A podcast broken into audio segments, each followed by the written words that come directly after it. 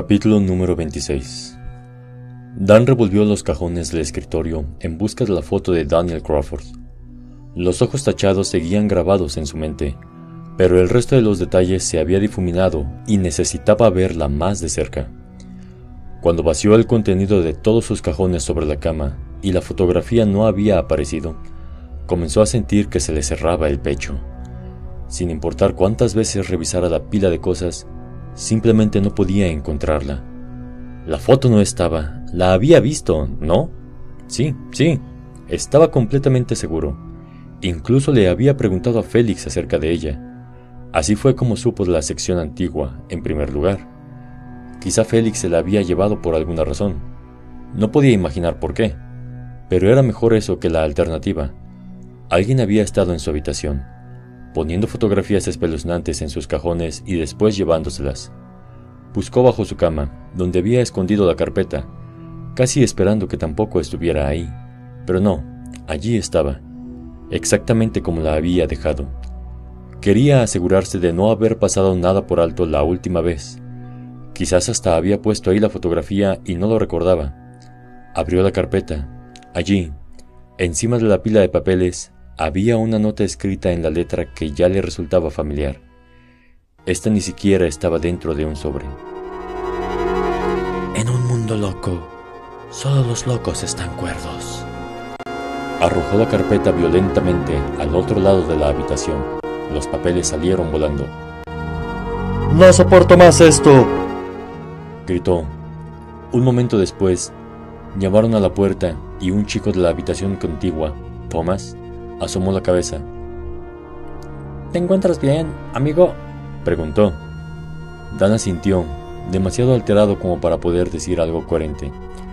Porque si hay algo de lo que quieras hablar, es decir, acerca de Joe y eso, hay terapeutas. O yo podría, ya sabes, si lo necesitas.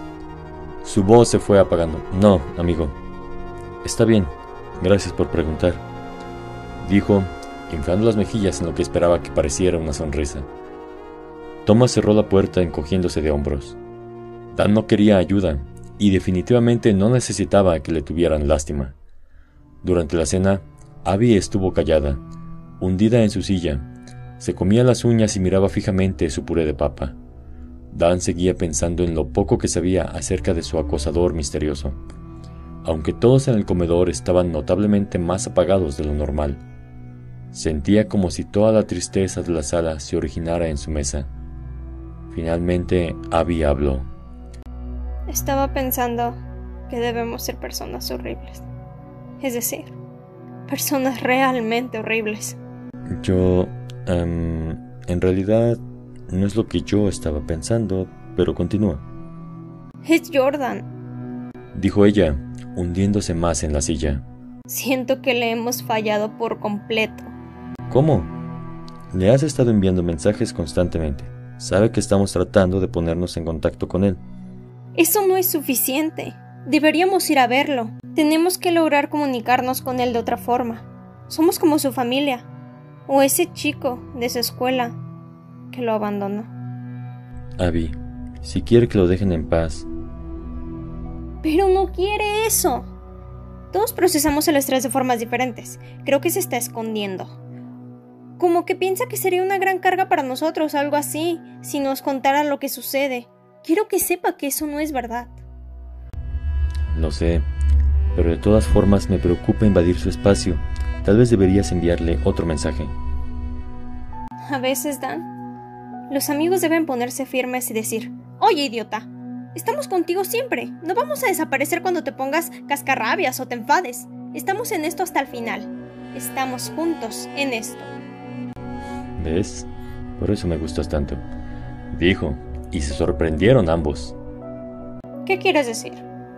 Nada, tienes razón. Deberíamos ir a verlo. Tengo clase de arte figurativo hasta las nueve. Falta tanto para esa hora. ¿Crees que podrías ir después de cenar? Yo iría después de clase. Significaría mucho para mí. Claro, no hay problema.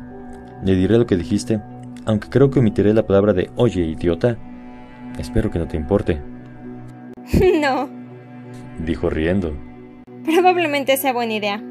Gracias, Dan. ¿Nos vemos después?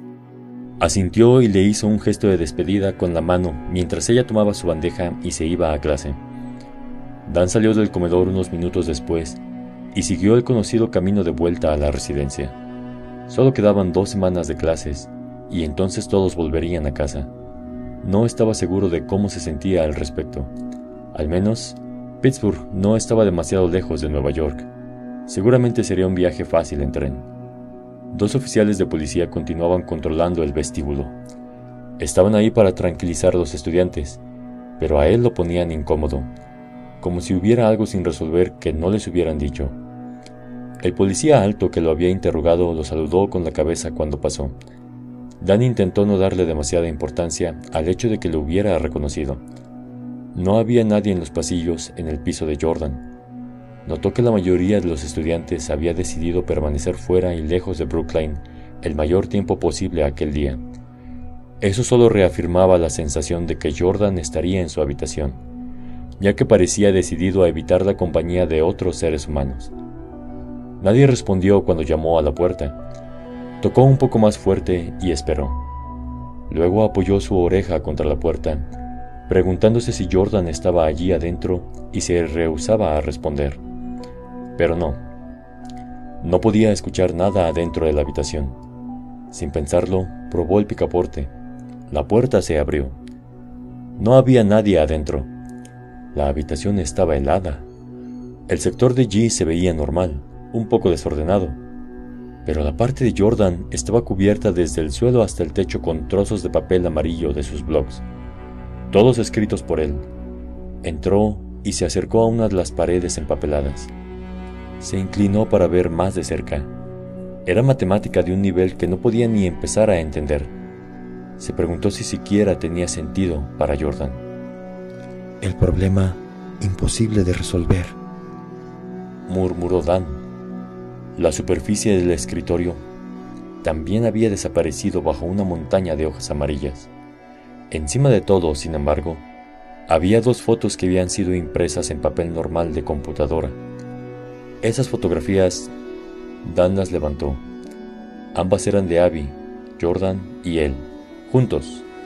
Los tres estaban de pie uno junto al otro, abrazados, sonrientes. ¿Cuándo las habían tomado? No recordaba haber posado para ninguna de las dos, y eso lo asustó inmensamente. Nunca había tenido lapsus de memoria tan grandes como estos. Casi tan alarmante como la aparente amnesia de Dan, era el hecho de que su rostro había sido tachado de tal forma en ambas fotografías que el papel se había rasgado. ¿Qué estás haciendo aquí? ¡Maldición! Dan se volvió dejando caer las fotos. Casi me matas del susto. ¿Crees que me importa? Jordan tenía el cabello mojado y una toalla en la mano. Evidentemente acababa de volver de la ducha. Señaló la puerta con el dedo. Vete. Espera, Jordan. Solo quería ver si estabas bien. Eso es todo. No quise. Jordan lo tomó del brazo y lo arrastró unos pasos. No me importa lo que quisiste hacer. Vete de aquí. Dan corrió hacia el pasillo, encogiéndose cuando escuchó el portazo detrás de él. Buscó su celular con torpeza y le envió un mensaje rápido a Abby. Simplemente decía, Jordan muy enfadado. Eso era ira, verdadera ira, y Dan parecía ser la razón. Pero, ¿por qué? ¿Qué podía haber hecho? ¿Qué habría ocasionado que Jordan lo odiara tanto? Un momento. ¿Podía ser que Jordan fuera su acosador? Eso sí que era paranoia.